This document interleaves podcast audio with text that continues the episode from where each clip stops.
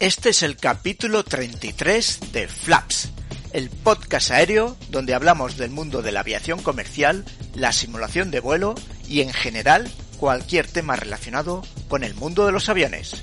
Yo soy Mario Gómez Molina, hablando desde Barcelona, ponemos Flaps, toga y despegamos.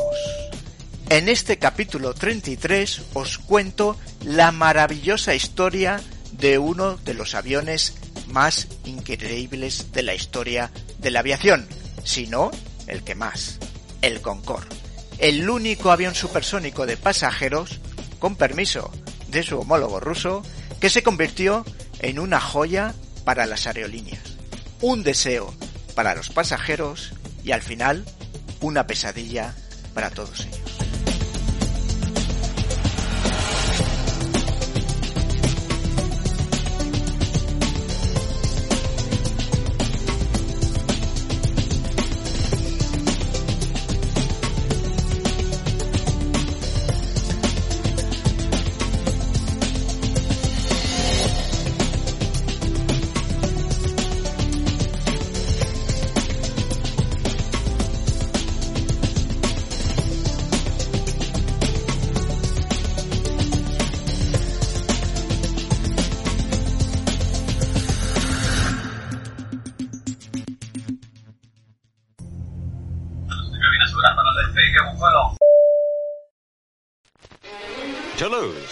Giant hangar at Sud Aviation's headquarters, was the focal point of the world. For inside was the most exciting new thing in the world of aviation, Concorde number 001. The giant gleaming white dart, which points the way to the supersonic future of intercontinental transport, was about to make its public debut. At last, the Anglo-French brainchild, born out of the technical and very sensible collaboration of two nations, could be shown to an envious world, at least five years before any rival. Mr. Wedgwood Ben, Minister of Technology, and Monsieur Jean Chamon, French Minister of Transport, were ready to cut the tapes and launch the greatest airliner ever built. Monsieur Chamon greeted airline representatives, including space helmeted hostess Mon Davis. Febrero de 1968. Everett, Washington, Estados Unidos. Jack Waddell despega por primera vez un Boeing 747, el vuelo tuvo en esa ocasión una duración de 85 minutos. Marzo de 1969, Toulouse, Francia, el extracto que estábamos escuchando. André Turcat pilota por primera vez un Concorde. El vuelo es el Concorde 001. Todo va sobre ruedas, aterriza y se dirige a los periodistas y comenta, por fin el gran pájaro vuela. Y puedo decir que lo hace muy bien. Fijaros, en un plazo de un mes, dos de los aviones más icónicos e importantes de la aviación comercial están tomando su vuelo de pruebas. La aviación comercial a partir de ese momento no será nunca la misma. Falta poco más de un año para que el hombre aterrice en la luna. Todo parecía posible. Y si el hombre iba a la luna, todo el mundo creía que el vuelo supersónico era la forma lógica de viajar en avión a partir de ese momento. Boeing llegó a pensar que su 747 no llegaría a tener muchas ventas, pero al menos pensó bien que si toda la industria se pasaba al vuelo supersónico, sus 747 podían seguir funcionando como cargueros, ya que esos aviones, los cargueros, no iban a ser supersónicos. Le veía un futuro posible, el ser cargueros. Sabemos que hoy en día los 747 siguen volando, han sido un superventas, y en cambio el Concorde ni fue un superventa ni sigue volando. De hecho, no hace falta verlo con la perspectiva de hoy. Un año después del lanzamiento comercial del 747, 17 aerolíneas operaban ya el 747 y 7 millones de personas habían volado en un jumbo. Y para rematar el dato, solo el pedido de Panam de 1966 por 25 747 ya superaba cualquiera de los pedidos que se hicieran para el Concorde. Pero dejemos el 747 de lado y centrémonos en lo que sí que es una realidad, que es la maravilla tecnológica que fue el Concorde y viajemos a cómo se gestó. Tenemos que remontarnos al día 1 de octubre de 1956, cuando el Reino Unido, después de la Segunda Guerra Mundial, cree que debe hacer algo con su industria aeronáutica para impedir que Estados Unidos consiga un monopolio en esa área. Y creen que tienen una oportunidad si consiguen fabricar un avión comercial supersónico. Esa reunión se salda con la creación de la STAC, la Supersonic Transport Aircraft Committee.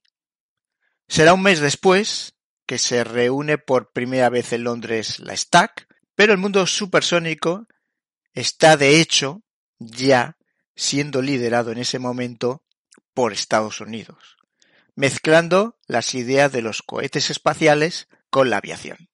Por ejemplo, el capitán de la USAF, Iben C. Kinchelow, que fue un héroe de la guerra de Corea, se convierte en la primera persona que consigue subir a 100.000 pies en su Bell X2. Pero quizás el hecho más importante, con la historia que estamos contando, es la de Chuck Yeager, el capitán de la USAF, que es el primer hombre en atravesar la barrera del sonido el 14 de octubre de 1947 con su Bell X1 en el desierto de Mojave volando a 45.000 pies y alcanzando una velocidad de Mach 1.06. Jack describió su experiencia notando que en realidad él no notaba nada especial. Todo era tranquilo para él. Y el no notar nada y el que todo fuera muy tranquilo era lo que se necesitaba si se quería ir hacia un avión comercial supersónico. De hecho, los pasajeros del Concorde nunca sabían si habían superado la barrera del sonido. Para eso estaba por un lado el capitán que siempre se lo anunciaba a los pasajeros y un display que mostraba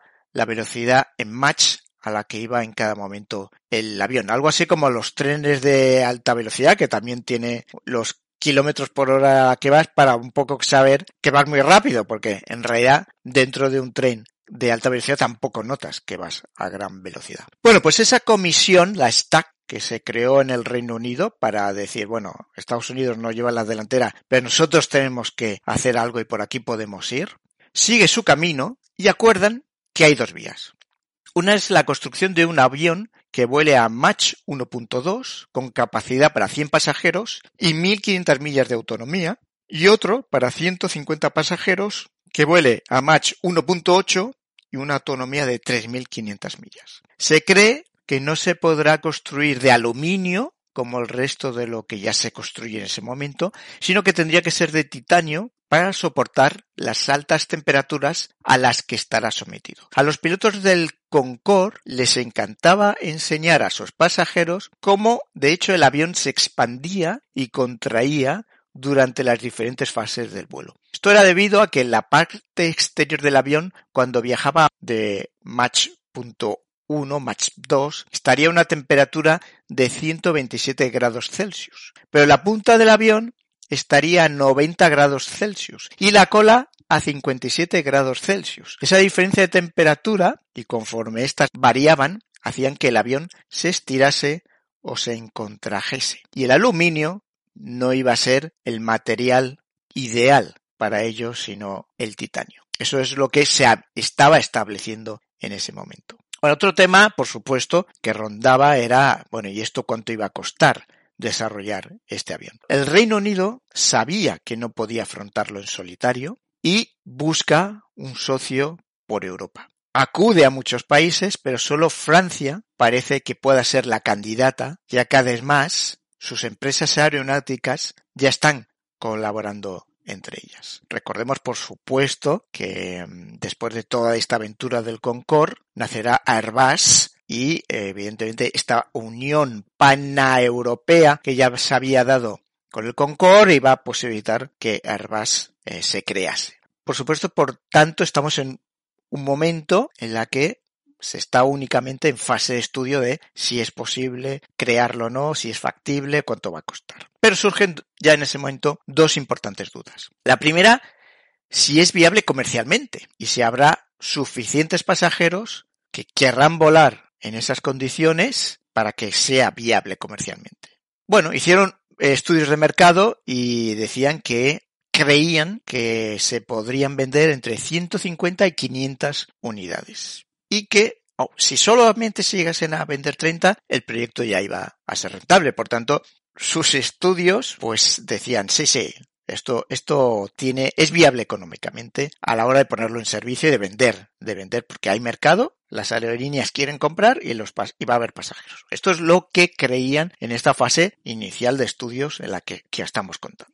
Aunque no todo el mundo estaba de acuerdo con ese estudio que se hizo oficial y que por eso se, se materializó el proyecto, pero no todo el mundo estaba de acuerdo. Y había una parte de personas que dijeron no creemos que esto sea cierto y creemos que solamente se pueden vender 14. Y además los únicos que van a comprar este avión es el Reino Unido y Francia y que en ningún otro país lo compraría. Todo esto resultó ser cierto. O sea, estos que se a estos que le tacharon de agoreros, estos los que tenían la realidad. Solamente 14 se iban a vender y solo Reino Unido y Francia le iban a comprar. La realidad está ahí en esa predicción que se hizo, no la primera que era se va a vender entre 150 y 500 unidades. Y si, mira, si vendemos 30 ya va a ser rentable. Bueno, bueno, pero así estaban las cosas. Después había otra preocupación muy importante que hoy en día evidentemente sigue estando cuando se está renaciendo los proyectos supersónicos, que es el ruido, el ruido que pueda generar este avión. Por aquel entonces, la autoridad portuaria de Nueva York ya había establecido que el máximo ruido que se permitía no podía superar los 112 decibelios y que, y de hecho, la autoridad del aeropuerto de Hydro iba a introducir una medida similar en breve. Mirad, en 1946, la NACA que fue la antecesora de la NASA, construyó un prototipo de avión que no producía ruido al pasar la barrera de sonido. O sea, en Estados Unidos se estaba introduciendo la idea también del vuelo supersónico. Del vuelo supersónico militar, pues no hay ningún problema, puede ser lo ruidoso que se, que se quiera. Los aviones que decimos Bell lo estaban, ya se estaban probando con éxito, pero también se estaba viendo la vertiente comercial, ¿no? la civil. Y el ruido ya se sabía, era un auténtico problema, y entonces, pues la NACA dijo, vamos a construir un avión que no haga ruido al pasar la barrera de sonido, que es la, única solución que vemos. Bueno, pues se construyó un prototipo, se probó en el túnel de viento, efectivamente, en, eh, empezaba a ir a, a, velocidad a más de Mach 1, no había estallido sónico, y entonces vieron que tenía un pequeñito problema ese prototipo que, estaban construyendo. Y era que sus alas, efectivamente, no producían el estallido sónico, pero tampoco producía sustentación. O sea, el avión no podía volar. Así que, pues, evidentemente, si un avión tiene que volar y va a volar a más velocidad del sonido, siempre va a haber la, el sonido, el estallido sónico. El ruido es de verdad el principal problema de los aviones supersónicos y en los primeros prototipos, en general, el Concorde era muy, muy ruidoso. No solo por el estallido sónico, sino en general por los motores que se estaban viendo que tenían que soportar ese vuelo. Bueno, y no solo era eso. Una cosa es construir un avión militar que vuele supersónico y otra un avión comercial que transporte pasajeros, cargas, maletas, comida, bebida, donde las sensaciones que sientan los pasajeros sean exactamente la misma que los otros aviones de pasajeros, que despegue y aterrice de la misma manera, que pueda volar lentamente respetando las restricciones de los aeropuertos y de las zonas próximas a los aeropuertos y que no tenga una pérdida, por supuesto, cuando vuele lento sobre todo, pues ya digo, en las aproximaciones. Y pues puesto que, que, es el Concorde, pero al final va a respetar las mismas normas que el resto de aviones que no son supersónicos. Pronto se vio que el ala que permitiría llegar a velocidades supersónicas no daría la suficiente sustentación para volar a bajas velocidades. Pues bueno, más cosas. Inicialmente se pensó que solo era viable un avión que pudiera tener 15 asientos y que se asemejaría más a un cohete que a un avión. Pero eso directamente ya lo hacía inviable. Económicamente, 15 pasajeros por vuelo no iba a ser rentable. De hecho, se calculó que sería cinco veces más caro el vuelo en ese avión, en un avión supersónico, cualquiera que fuera, que con un avión normal. El diseño de ese avión representaba, ya lo estáis viendo en esta fase inicial de estudio y de diseño en que se encontraba, muchísimos Además, acordaros, no existían ordenadores para diseñarlo en su totalidad. El Concorde es un avión analógico en su cabina, en su diseño, en su construcción, lo cual aumenta más el reto de hacerlo. Pero se hizo. Se usaba física, matemática, se construían prototipos pequeños, se iba al túnel de viento, se veía que fallaba y mediante prueba y error se fue dando forma a lo que podría ser un avión supersónico y cómo iba a ser su ala. Pero era un tema de, no de, venga, vamos a coger los grandes ordenadores, no, prueba y error. Así fue como se fue construyendo poco a poco. Y lo fascinante fue que con esos medios se llegó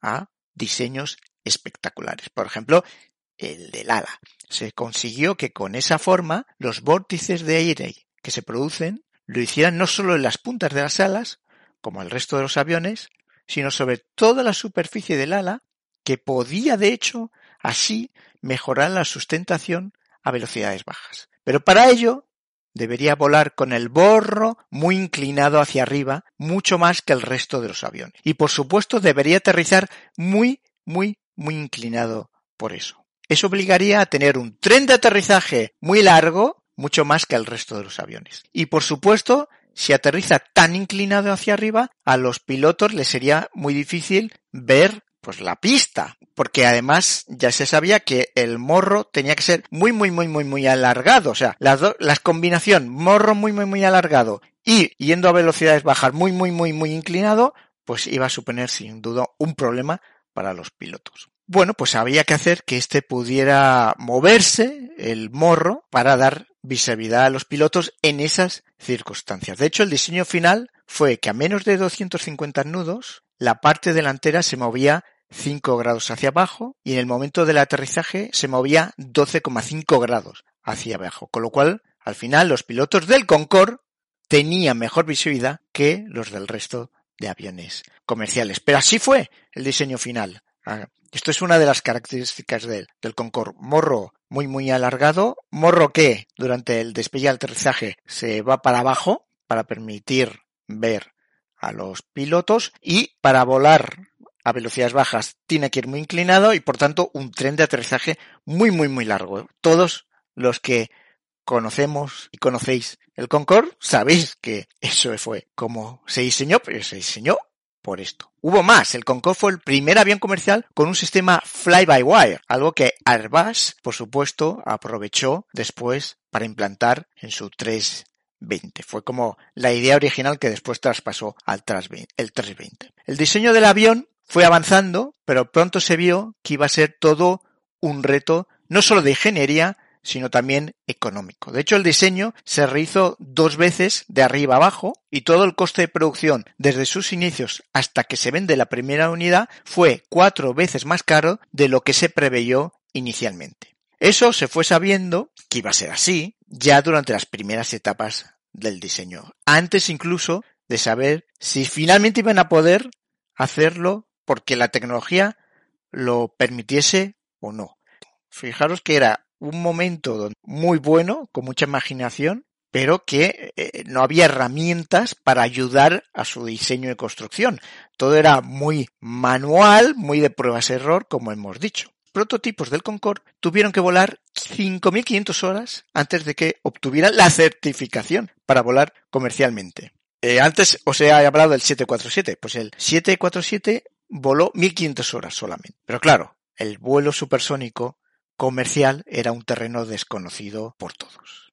Y para complicarlo más aún, aunque el Reino Unido y Francia se habían unido en este proyecto y era un proyecto estratégico y de mutuo orgullo nacional, a la hora de la verdad, la guerra entre el Reino Unido y Francia era insoportable entre ellos. Recuerdan los participantes del proyecto como al inicio todo lo que proponía Reino Unido se intentaba descartar por Francia y todo lo que proponía Francia se intentaba descartar por parte del Reino Unido. Todo fue tan complicado que pensar que en 1962 se dio el pistoletazo para su construcción y no entró en servicio comercial hasta 1976. ¿Y queréis más complicaciones? Pues las medidas. Reino Unido trabajaba con el sistema imperial y Francia con el sistema métrico. Todos los diseños se hacían en ambos sistemas, ya que no se llegó a ningún acuerdo de unificarlo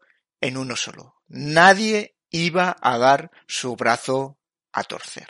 El acuerdo final de construcción entre esos dos países, como digo, se hizo en 1962 y se llegó al acuerdo de que Reino Unido se haría cargo de los motores y Francia del fuselaje. Toda la responsabilidad del proyecto estuvo absolutamente dividida y el responsable máximo del proyecto se haría por turnos de dos años. Dos años un inglés, dos años un francés. Desde ese 1962 hasta 1968, todos coincidieron en que la gestión fue un desastre y parecía que nadie estaba realmente al cargo y todos se maravillaban aún en cómo, a pesar de todo eso, se consiguió avanzar.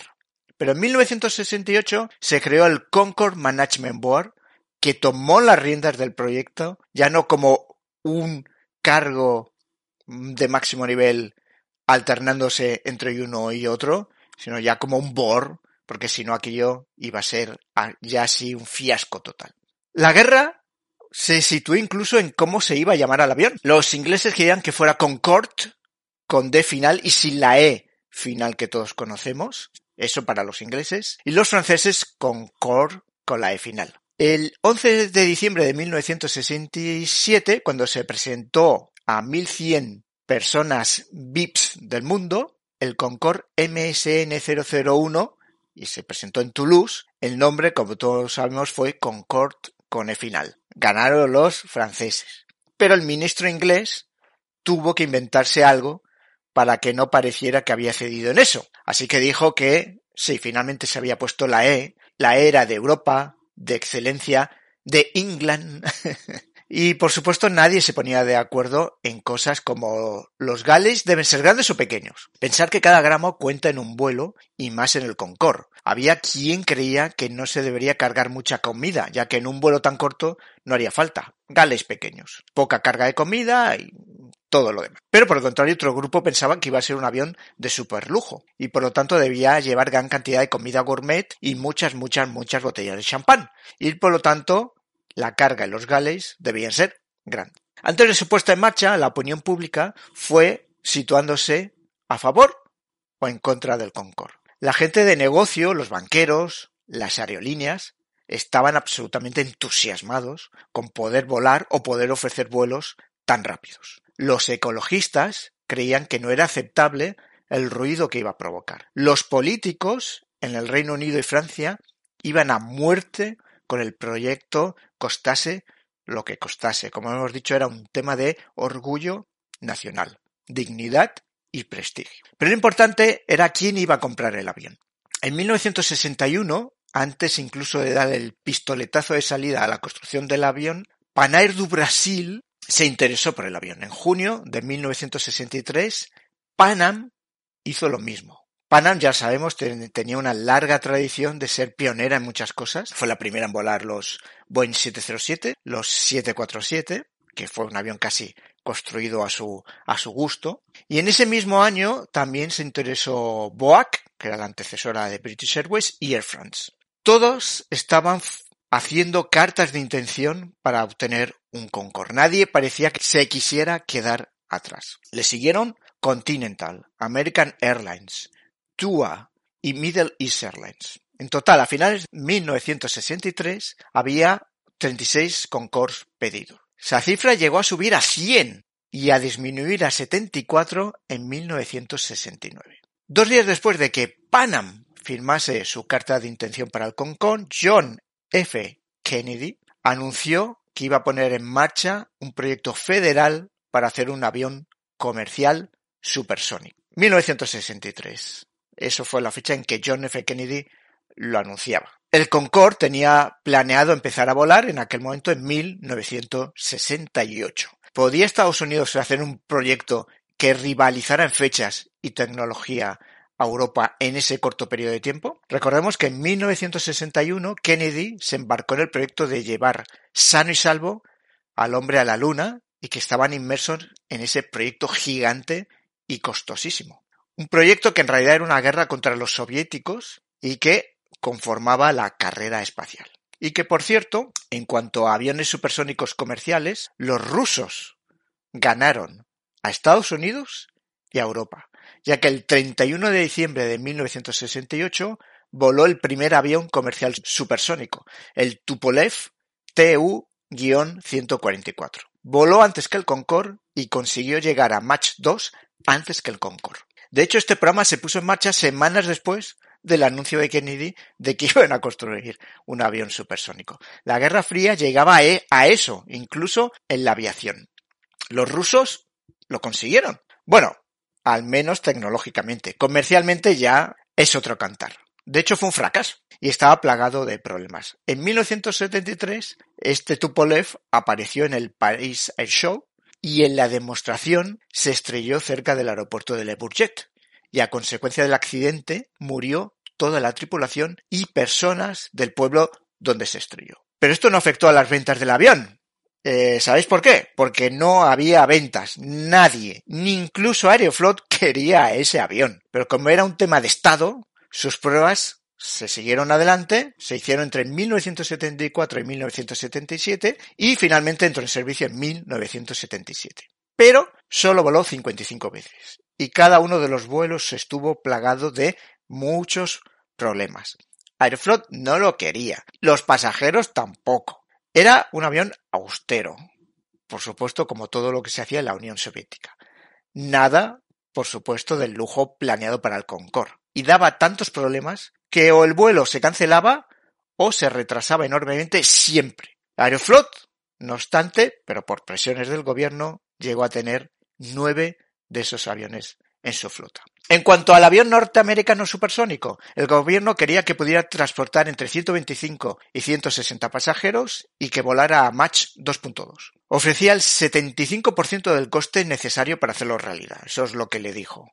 Por supuesto, esto tiene que ser una colaboración público-privada. Nosotros vamos a poner el 75% del coste. Y la industria debería poner el 25%. Y la industria dijo no esto no es viable, no nos embarcamos en eso. El gobierno entonces se comprometió a poner el 90% del coste y se implicó a Boeing, a Lockheed Martin y a North America.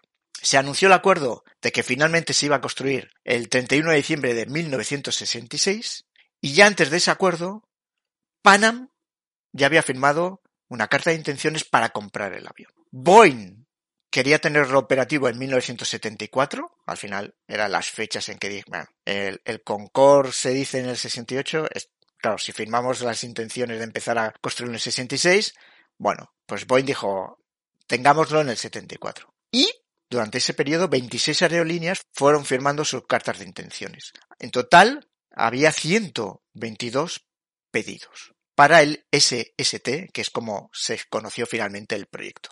Richard Nixon siguió apostando por el proyecto cuando llegó a la presidencia, pero dentro de Estados Unidos había muchos grupos de presión que se preocupaban ya, como hemos comentado, por el tema del ruido generado. Pero también porque un estudio del, del MIT, del MIT, que se hizo en 1969, afirmaba que los vuelos a tan alta cota, porque los aviones supersónicos tenían que volar muchísimo más alto que los aviones subsónicos, iba a poder dañar gravemente a la capa de ozono. Todas esas voces críticas del ruido, del daño a la capa de ozono, fueron poniendo muy nerviosos a los políticos estadounidenses y los que estaban en contra lograron que el Senado votara en 1971 en contra de seguir financiándolo. Y ese día en que se votó, murió el proyecto de avión supersónico de Estados Unidos.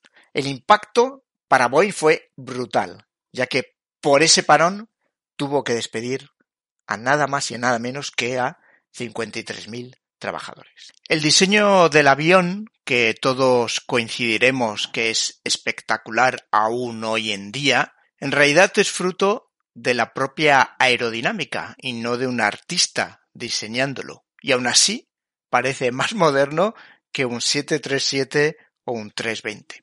En abril de 1965, la primera pieza del fuselaje fue producida. El ensamblaje final de los prototipos 001 y 002 se hizo a finales de 1966 y finalmente en diciembre de 1967 el primer prototipo MSN 001 hizo su rollout.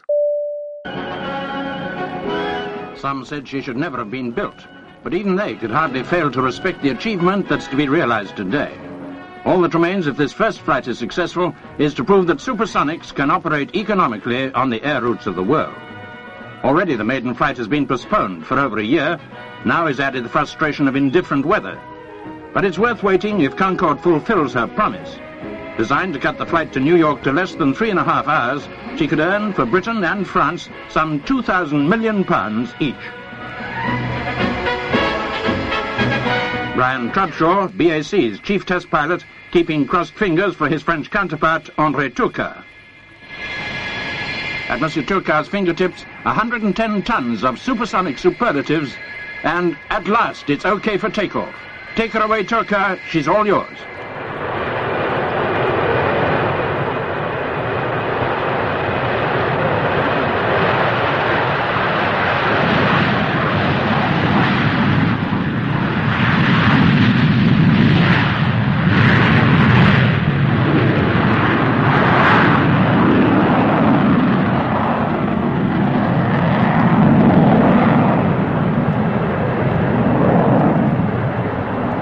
Now, up toward the skies, the white bird of tomorrow.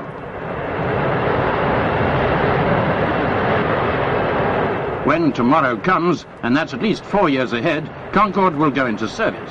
And that could be as much as seven years before the Americans get a supersonic airliner off the ground.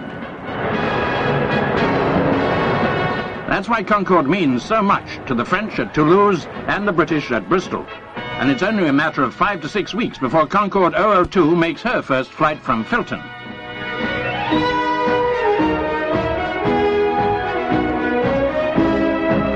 Between them, these two aircraft represent an investment of some 500 million pounds. But no other venture in aviation has ever promised such rewards.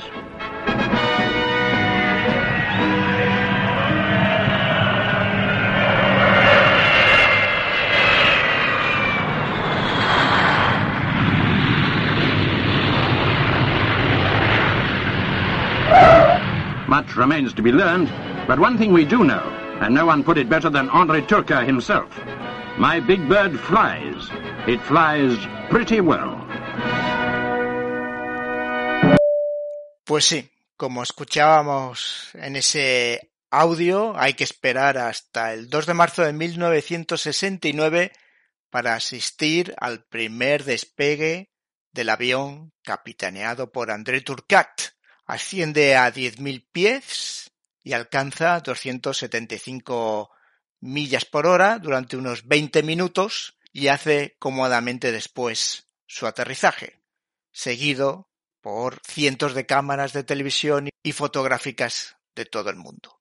Es todo un acontecimiento mundial. Se trata del Concorde 001 que se retirará del servicio en 1973 y es el que se puede ver actualmente en el Museo del Aire que hay en Le Bourget, a las afueras de París. Hizo un total de 397 vuelos y rompió la barrera del sonido 249 veces. El 9 de abril de ese mismo año hace su despegue el Concorde 002, esta vez desde el Reino Unido. Y en junio de ese año los dos prototipos se encuentran en el Paris Air Show, donde hacen por separado sendas exhibiciones aéreas. El Concorde británico irá después a volar a mil pies por encima del Palacio de Buckingham para conmemorar el cumpleaños de la reina de Inglaterra y en octubre el Concorde francés superará la barrera del sonido por primera vez. El Concorde británico no lo hará hasta 1970. Estos vuelos de prueba poco a poco fueron extendiéndose en radio. De Toulouse se fue a Río de Janeiro en septiembre de 1971. Hagamos un poco de repaso. El mundo está con los ojos abiertos del progreso tecnológico al que asiste. El hombre acaba de aterrizar en la Luna y se dispone de un avión comercial que supera la barrera del sonido. Pero para aquellos que viven debajo de la ruta que hace el Concorde en esos momentos de prueba, pues no están demasiado contentos y están afectados por el ruido del avión y surgen protestas intensas a ese respecto, ya que se hacen vuelos supersónicos encima de población. El modo en que aterriza el avión obliga a mantener prácticamente toda la potencia de los motores hasta el último momento del aterrizaje. Así que en sus aterrizajes en Heathrow, el área londinense sufre su alto ruido y las protestas crecen y crecen. Pero el gobierno británico cree que eso es algo superficial, que es algo sin importancia si lo comparamos con el orgullo de tener ese avión. En 1971, la autoridad que gestiona Heathrow publica mediciones demostrando que el ruido del Concorde al aterrizar es el doble que cualquier otro avión. Las autoridades inglesas les da exactamente lo mismo, lo permiten. Pero ¿los otros países estarán dispuestos igual? De momento, en 1970 se prohíben los vuelos comerciales supersónicos en todo Estados Unidos y se baja aún más el nivel de ruido que pueden producir los aviones en el aterrizaje y en el despegue. Pero alguien admitió que era una maniobra de celos, ya que Estados Unidos había dejado de dar fondos a su avión supersónico y no estaban contentos con que Francia e Inglaterra fueran los líderes en aeronáutica en ese momento. Una rabieta vaya. Pues ahora no te dejo aterrizar. ¡Ea! Pero tuvo su efecto inmediato. Panam y Tua cancelan sus pedidos del Concorde. Solo hasta 1976 no se le permitió a Air France y British Airways poder volar con sus Concorde hasta Washington, D.C. Pero volvamos a 1973 y a las largas pruebas que se hacen a los Concorde antes de su certificación. Se hacen vuelos de Toulouse a Islandia, simulando el vuelo que sería de París a Nueva York, volando a Mach 2 durante dos horas y nueve minutos. En diciembre de ese mismo año el Concorde 201 despega de Toulouse y ese será el primer Concorde que se venderá a una aerolínea. Ya no es un modelo de pruebas.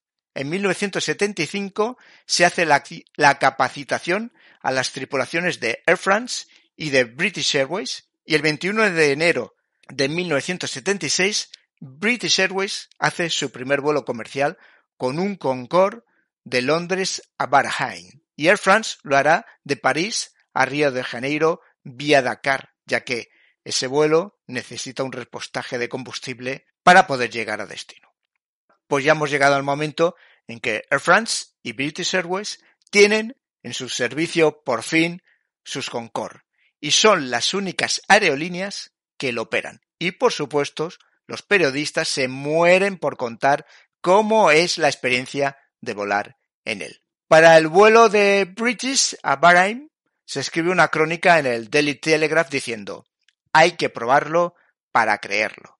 Estoy ahora mismo cómodamente sentado a 60.000 pies y volando más rápido que una bola de cañón, comiendo caviar y bebiendo champán, y todo con una suavidad excepcional.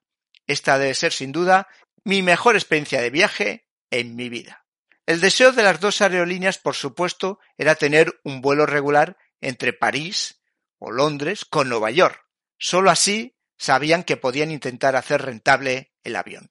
La Corte General de Estados Unidos hizo inválida la ley de la Autoridad Portuaria de Nueva York que prohibía los vuelos supersónicos y con un nivel determinado de ruido. Así que en octubre de 1977 el Concorde 201 empezó un periodo de tres días de prueba para aterrizar en Nueva York y monitorizar el ruido. Finalmente, tras definir la ruta y aunque hubo muchas protestas en Estados Unidos, en noviembre de ese año se autoriza el vuelo y Air France y British Airways comienzan a operar vuelos regulares hacia Nueva York. ¿Y quién utilizaba ese vuelo? Pues principalmente hombres y mujeres de negocio, que solían llamar al Concorde la máquina del tiempo, ya que se podía volar de Londres a Nueva York y volver el mismo día. Pero fijaros, se salía de Heathrow en el ya famoso Speedbird 001, era el código de vuelo del Concorde, el, debe ser el código de vuelo más famoso de la historia de la aviación, el Speedbird 001, pues de Heathrow salía a las 10.30 horas de la mañana y llegaba a Nueva York a las 9.25 de esa misma mañana. O sea, había retrocedido en el tiempo. Por eso le llamaban la máquina del tiempo habías aterrizado en Nueva York una hora antes del despegue en Londres o en París. El vuelo de vuelta con British salía de Nueva York a las 13.30 y aterrizaba en Londres ese mismo día a las 22.25. La duquesa de York comentaba que lo maravilloso del Concorde era que podía llevar a sus hijos al colegio a las 8.30, ir al aeropuerto, a Heathrow, tomar el Concorde a las 10.30 de la mañana, llegar a Nueva York a las 9.30 de la mañana, justo a tiempo para hacer sus reuniones durante la mañana y dormir ese mismo día en casa. Para el que podía permitírselo, era una auténtica maravilla.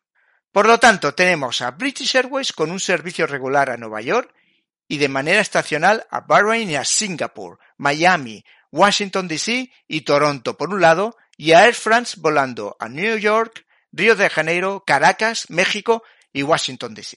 Y realmente era el objeto de deseo de muchos. Realmente todas las ciudades querían que el Concorde la visitara, que aterrizara en su aeropuerto. Mucha gente ahorraba toda su vida para poder hacer un vuelo en el Concorde, y el avión se iba utilizando en vuelos regulares o en vuelos charters. Estos eran fletados por diferentes entidades para hacer vuelos puntuales. Por ejemplo, a mediados de la década de los 90, el 10% de todos los vuelos del Concorde British eran charters. Otra curiosidad, en Estados Unidos se operó, pero en vuelos subsónicos. Entre enero de 1979 y junio de 1980, Braniff International Airways, y se hacía entre Dallas y Washington. Pero puesto que el vuelo era sobre territorio y no sobre mar, solo podía establecer una velocidad de 0.95 Mach.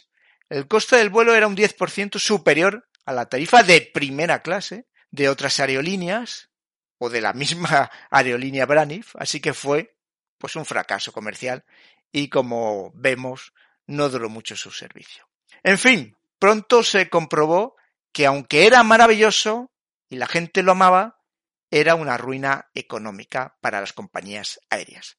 En los primeros años British Airways registró unas pérdidas de 10 millones de libras en su operación y Air France 38 millones de libras o eran soportados por los estados y mantenían operativo el Concorde, insuflando dinero o harían tambalear la economía de esas dos aerolíneas. Y eso fue lo que se hizo. Gracias a esas ayudas gubernamentales, ciertamente British y Air France adquirieron un enorme prestigio mundial como aerolíneas que todavía pervive. Poco a poco se dejaron de operar rutas que no eran rentables y, por ejemplo, Air France solo dejó en 1984 operativa ya su ruta París-Nueva York. Y por ese entonces consiguió que su operación comenzara a ser rentable.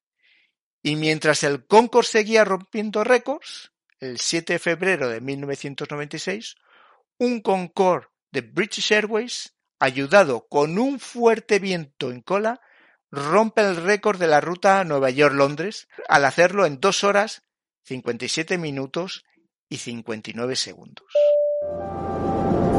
Tras despegar, el festejo comenzaba.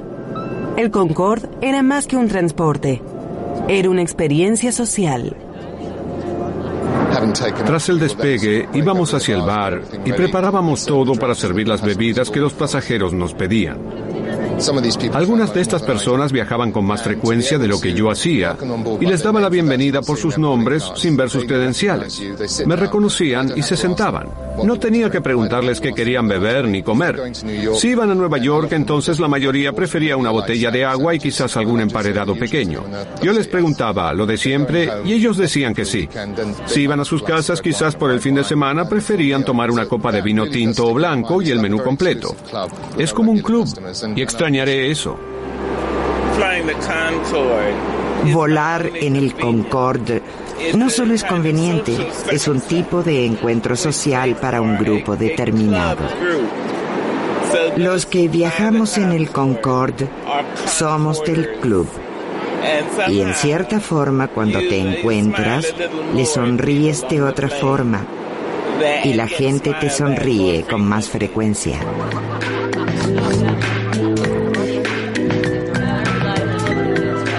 Recuerdo un viaje que hice desde Londres a Nueva York, donde viajaba un miembro del gabinete del presidente. Tenía la corbata suelta y estaba descalzo. Y recuerdo que el capitán vino y dijo, Señor, tiene una llamada del presidente. Y este hombre se irguió, ajustó su corbata, se puso su calzado como si el presidente de Estados Unidos no debiera verlo tan relajado. y fue a atender la llamada como un soldado. Siempre Siempre lo recuerdo. Si bien era un club selecto, cualquiera era admitido. Solo se requerían los 12 mil dólares para el pasaje. Ahora vemos a muchas personas que dicen, bien, sabemos que retirarán el Concorde, queremos tener esa experiencia, queremos volar en ese avión magnífico, ahorraremos dinero y haremos ese viaje que siempre nos hemos prometido. Ahora sentimos una gran euforia. Queríamos ver la curvatura de la Tierra y experimentar el vuelo en Concorde mientras está en servicio. Hacer un viaje supersónico como este con mi reciente esposa. En el podcast especial que hicimos de la historia de la comida en los aviones, hubo un momento en el que hablamos precisamente de toda la logística de la comida en el Concorde. Y yo creo que viene muy bien recordar esa parte. Pero por los 70 no solo estaba el 747, sino que aparece otro avión icónico y que por supuesto aquí en Flaps también tendrá su especial en algún momento y ese avión es el Concorde. Simboliza una época en la que todo lo que podía hacerse se hacía. Una fusión única entre el arte y el comercio redefinió la velocidad, la comodidad y el lujo con titanio, cuero y champaña. Y el rugido de su motor se escucharía en todo el mundo.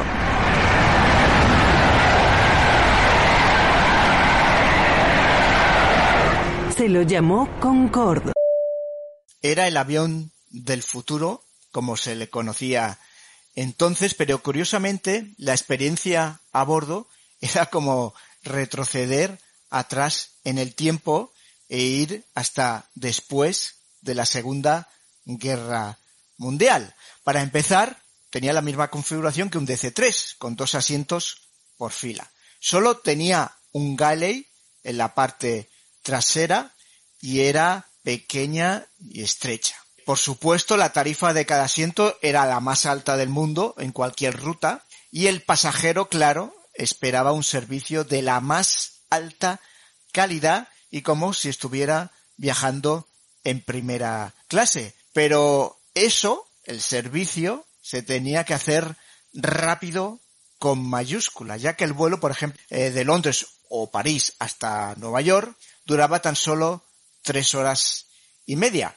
El avión volaba a 60.000 pies y solo subir y descender ocupaba un cuarto del total de tiempo de viaje. Así que la totalidad del tiempo en el que el avión estaba en altitud de crucero, lógicamente lo único que hacían, porque tampoco se podían levantar a pasear, pues era comer y beber, comer y beber, comer y beber. Esa era su ocupación en un vuelo mientras estaba en crucero, comer y beber. Eh, en el Concorde, cualquier peso eh, de más suponía un problema y un sobrecoste de combustible. Así que toda la cubertería se hizo especial para el Concorde y tenía el menor de los pesos posibles, pero manteniendo una apariencia de auténtico lujo. Esas piezas de cubertería, de hecho, se han convertido con el tiempo en auténticas piezas de coleccionistas. La comida, pues, como decimos, también debía ser especial, pero debía ser especial debido a las extremas fuerzas G que tenía el avión al despegar. Así que, por ejemplo, las tradicionales tartas de chocolate colapsaban con el despegue, con lo cual se tenía que hacer comida especial que soportara esas grandes fuerzas G en el despegue. Las únicas aerolíneas que compraron el Concorde fueron British Airways y Air France. En ambos casos, el servicio siempre comenzaba con caviar, después el plato principal, a elegir entre cuatro opciones, queso y postre. Y fijaros, cuando comenzó a venderse el Concorde, curiosamente, las ventas del 747 cayeron completamente porque todo el mundo pensaba que el Concorde era el primer avión de una nueva era, la era supersónica. Y todos esperaban ver los próximos lanzamientos en aviones supersónicos para lanzarse a esa nueva aviación que había nacido y consideraban ya, fijaros qué rápido, ¿eh? Consideraban ya el 747 antiguo y de otra era. Así que se ordenaron 100 Concords, pero en realidad solo acabaron vendiéndose 14 de ellos. Una bola de fuego surcó el cielo de París durante dos larguísimos minutos. Los pasajeros de ese vuelo debieron darse cuenta durante ese tiempo del terrible final que les esperaba. La escena era contemplada por cientos de testigos que no daban crédito a lo que veían. Era un Concorde en llamas a apenas 50 metros del suelo. El vuelo AF4590 con destino a Nueva York apenas recorrió 5 kilómetros. La casualidad hizo que un videoaficionado grabara un documento de enorme valor. Antena 3 Televisión ha conseguido en exclusiva mundial las imágenes de la tragedia, unas imágenes que sobrecogen. Aeropuerto Charles de Gaulle, París, 16.43 de la tarde. Con unos minutos de retraso, el Concorde, con 109 personas a bordo, empieza el despegue. El piloto informa a la torre de control que tiene un fallo en el motor número 2. En solo segundos, cuando ha alcanzado pocos metros de altura, sucede lo que están viendo en estas imágenes exclusivas grabadas por un videoaficionado. El motor izquierdo de la aeronave se incendia. La torre lo comunica a la tripulación que vuelve a confirmar que tiene problemas con el motor izquierdo. El avión tiene dificultades para alcanzar altura y las llamas empiezan a coger fuerza. La torre repite que hay un incendio. El piloto responde que es imposible detener el despegue y que va a realizar una media vuelta en vez de girar totalmente hacia la pista. Durante unos instantes, el Concorde consigue sobrevolar una zona industrial y una autopista. El comandante empieza la maniobra, intenta girar hacia la izquierda para volver al aeropuerto pero el aparato rota sobre sí mismo y se estrella en un descampado a solo 50 metros de un hotel. Parte del fuselaje impacta de lleno en el edificio. Todo sucedió con una rapidez vertiginosa. El avión cargado con 100 toneladas de queroseno se convierte en una inmensa bola de fuego. En cuestión de minutos queda reducido a cenizas. El 25 de julio del año 2000, el vuelo Air France 4590 se preparaba para despegar de la pista 2-6 derecha del aeropuerto Charles de Gaulle de París a las 5 de la tarde.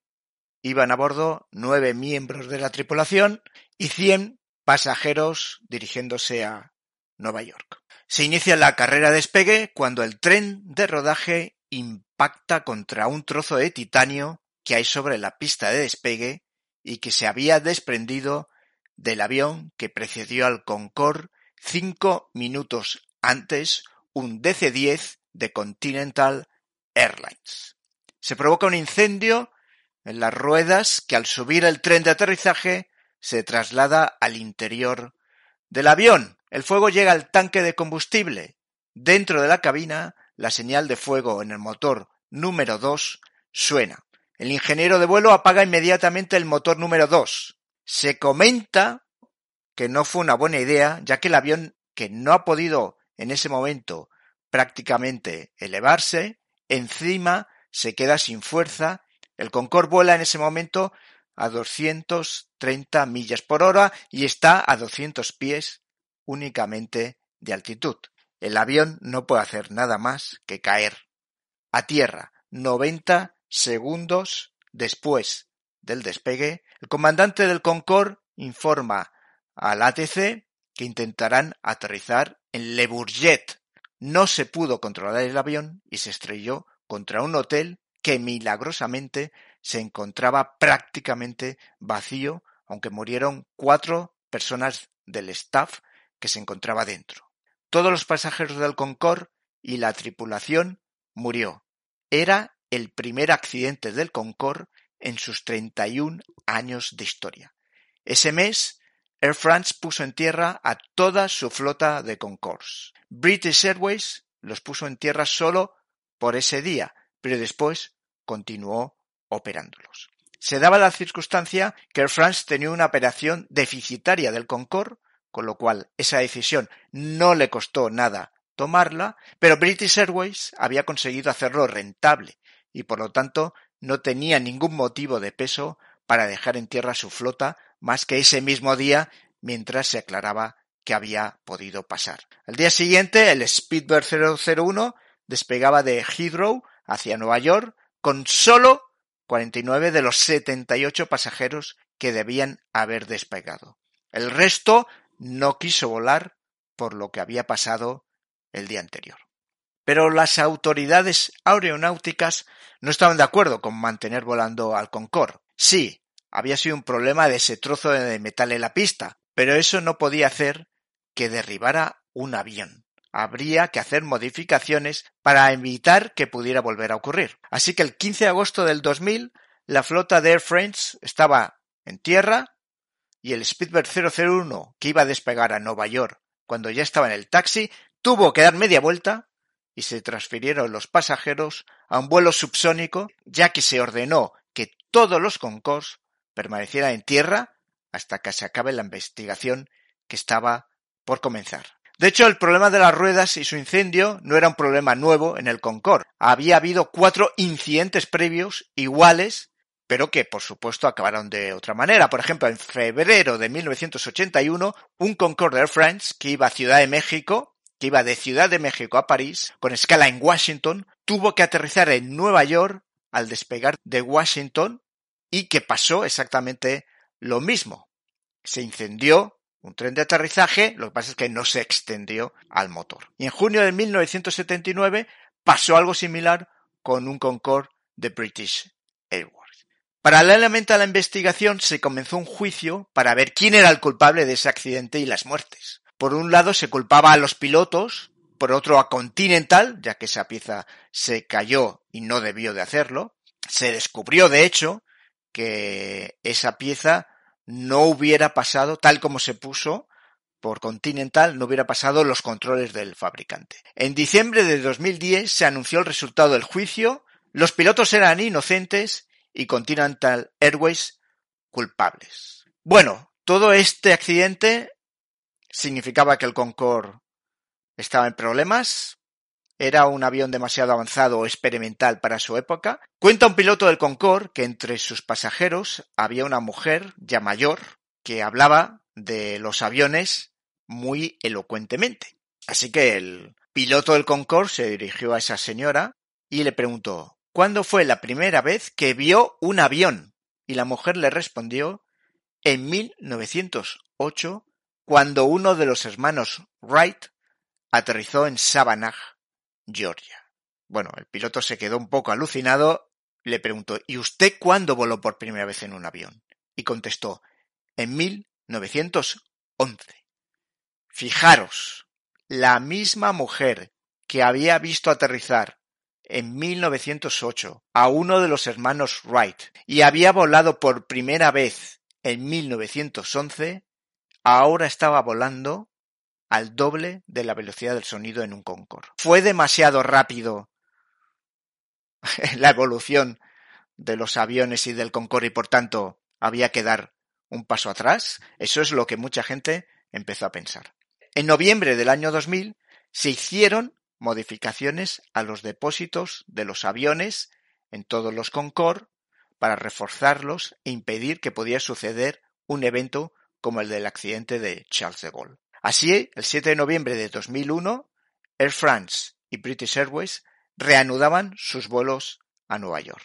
Noviembre de 2001, ¿eh? Recordar que el 11 de septiembre de ese año se produjo el atentado de las Torres Gemelas, así que reanudar esos vuelos tenía una especial significación. El 10 de abril del 2003, British Airways y Air France anuncian conjuntamente que ese mismo año dejarán de operar los Concorde. ¿Qué pasaba? La crisis provocada por el 11S se hizo muy fuerte en todos los vuelos con destino a Estados Unidos y el coste de operación, que ya era elevado del Concorde, ahora ya era insoportable. Richard Branson, el dueño de Virgin y de Virgin Atlantics, entró en negociaciones para adquirir un Concorde a British Airways y operarlo en su línea aérea. Pero Airbus, que en ese momento era la empresa que mantenía los Concorde y que por supuesto tenía otras prioridades en su cabeza, dijo que Nanay, que Airbus solamente mantendría a los Airbus durante ese año, en 2003. En 2004 ellos ya no querían saber nada del Concorde. Y así realmente fue al final como murió el Concorde. Las cifras finales del Concorde fueron 50.000 vuelos, 100.000 horas de vuelo supersónico, un millón de botellas de champán abiertas, dos millones y medio de pasajeros transportados y 140 millones de millas recorrido. Hoy, el Concorde es posible verlo en aeropuertos y en museos. Los más famosos y los más fáciles, quizás, ir a la, a Le Bourget, al museo que hay del aire y el espacio en Francia, en París, donde está, como hemos dicho, el MS-001. Y hay otro que es el que le perteneció a Air France. El, es, el MSN-002, que también hemos hablado de él, está en el Fleet Air Museum en el Reino Unido. En Toulouse se ha instalado también un museo del aire y el espacio, que se llama Aeroscopia, pues ahí podemos ver dos Concorde. En Nueva York, en ese famoso museo que hay sobre un portaaviones, ahí podemos ver otro Concorde. En el maravilloso Smithsonian Museo del Aire y el Espacio de Washington, ahí hay otro Concorde. Y por supuesto, y esto es magnífico y lo he visto ya como muchísimas veces y cada vez que lo veo se me pone la piel de gallina, en el Charles de Gaulle, ahí hay un Concorde puesto, es magnífico, es y, y, lo ves y dices, qué pequeñito que era, qué pequeñito que era. Pero desde el, por ejemplo, desde un 380, esto me ha pasado a mí, subido a un 380, pasando por delante del Concorde que se ve pequeñísimo, pero dices, Dios mío, qué maravilla que fue este avión. Esta discusión de si realmente se fue demasiado deprisa o no, para mí es un no rotundo, no se fue demasiado deprisa, la, la tecnología avanza muy rápido y únicamente por motivos económicos, por una parte, ya no le interesaba a Air France y British Airways seguir operándolo, y Airbus ya no quería seguir manteniéndolo porque tampoco tenía beneficios. O sea, los beneficios, los no beneficios, mataron al Concorde. No porque fuera experimental o no, solo tuvo un accidente eh, de esas características en todas en toda su vida útil y todos los modelos de aviones prácticamente han tenido alguna alguna incidencia. Bueno, últimamente, como todo va mucho uh, más seguro, pues muchos modelos no lo han tenido, afortunadamente. Por ejemplo, por ejemplo, el 380 ha tenido incidentes, pero no accidentes. Pero al final es un tema de beneficios, ¿vale? El 737 MAX, fijaros lo que ha pasado y sigue operando, o sea que no, ese no es el problema y más experimental que lo del, T, lo del MCAS del 737 MAX, quizás no lo haya. Bueno, os digo una cosa, si queréis saber más cosas del Concorde, os recomiendo un libro que se llama Concorde, The Rise and Fall of the Supersonic Airliner. El autor es Jonathan Glancy, el libro es, eh, la editorial es Atlantic Books. Es un libro maravilloso que, si os ha gustado esto que escucháis, pues ahí vais a, poder leer muchísimas más interioridades del Concord. Y un último más apunte al referente a lo que hemos dicho de, que los beneficios mataron al Concord. En la revista Airways Magazine, que ya la conocéis porque ha sido un imprescindible de, de nuestro Flaps, pues en el en julio, en el número de julio-agosto de 2020, entrevistaban Jean-Luc Chatelain, que fue comandante del Concorde con Air France entre los años 2001 y 2003 hasta que él se jubiló. Él hizo 92 vuelos transatlánticos en el Concorde con un total de 400 horas, 260 días supersónicas y además formó parte del comité que investigó el accidente del Concorde por parte de Air France.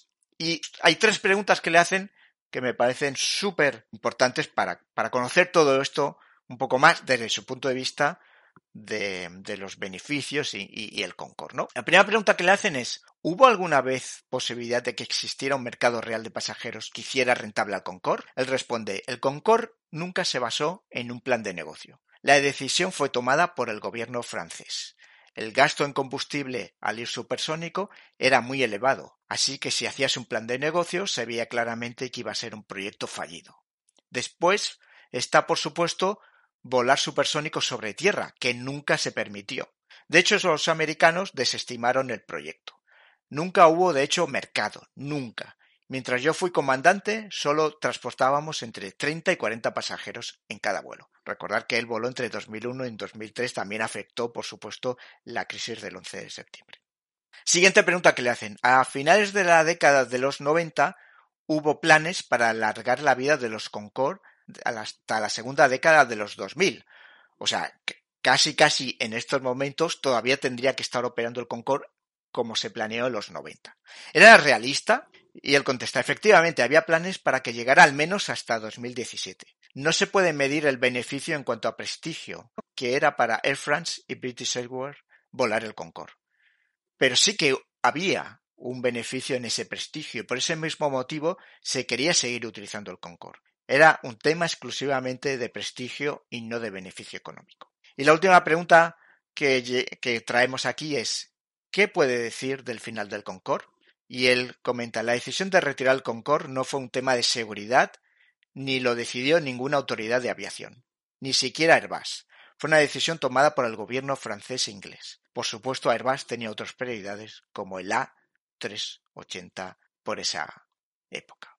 Pues como veis, disparidad de, opiniones. Según él, quien decidió poner en marcha el, el fue el gobierno francés y el británico y no había ningún plan de negocio, sino prestigio absoluto. Los únicos que operaron al final fueron sus aerolíneas de bandera, que también recibieron un prestigio y por eso lo operaban sí o sí, aunque al fin, durante un tiempo British Airways sí consiguió hacerlo rentable, a partir de 2001 tampoco era rentable la operación y según él, ni siquiera fue una decisión el quitar al Concorde de la operación ni de Air France, ni de British Airways, ni de Airbus, sino de los gobiernos que directamente dijeron, bueno, ya no vamos a subvencionar más este avión. Bueno, el vuelo supersónico murió, eh, comercial, el vuelo supersónico comercial murió en ese momento por supuesto que estamos escuchando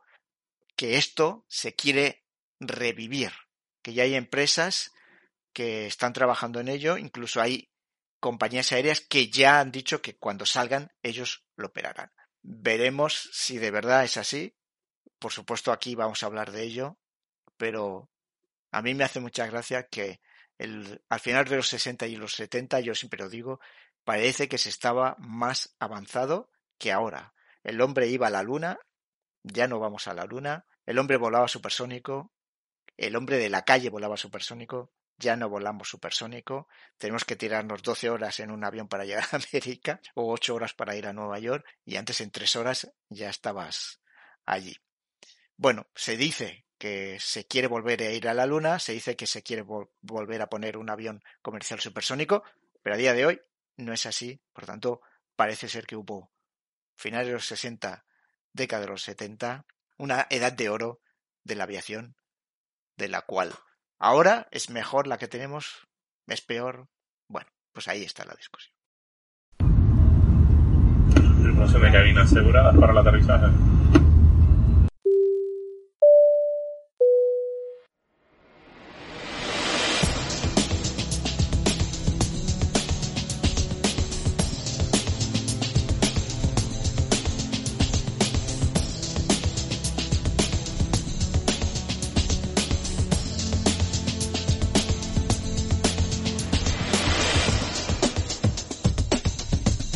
Y hasta aquí el capítulo 33 de Flaps. Si quieres ponerte en contacto conmigo, puedes hacerlo enviando un mensaje en Twitter a la cuenta arroba aeroflaps o al mail oficial del podcast flapspodcastaereo arroba gmail.com. Recuerda también visitar nuestra web www.flapspodcastaereo.com y, as always, espero que os haya gustado. Y recuerda que nos puedes ayudar dejando una recomendación en Apple Podcast o en iVoox y por supuesto si se lo cuentas a tu vecina, a tu vecino y a todos, todos tus amigos. Nos vemos en el próximo capítulo. ¡Aterrizamos!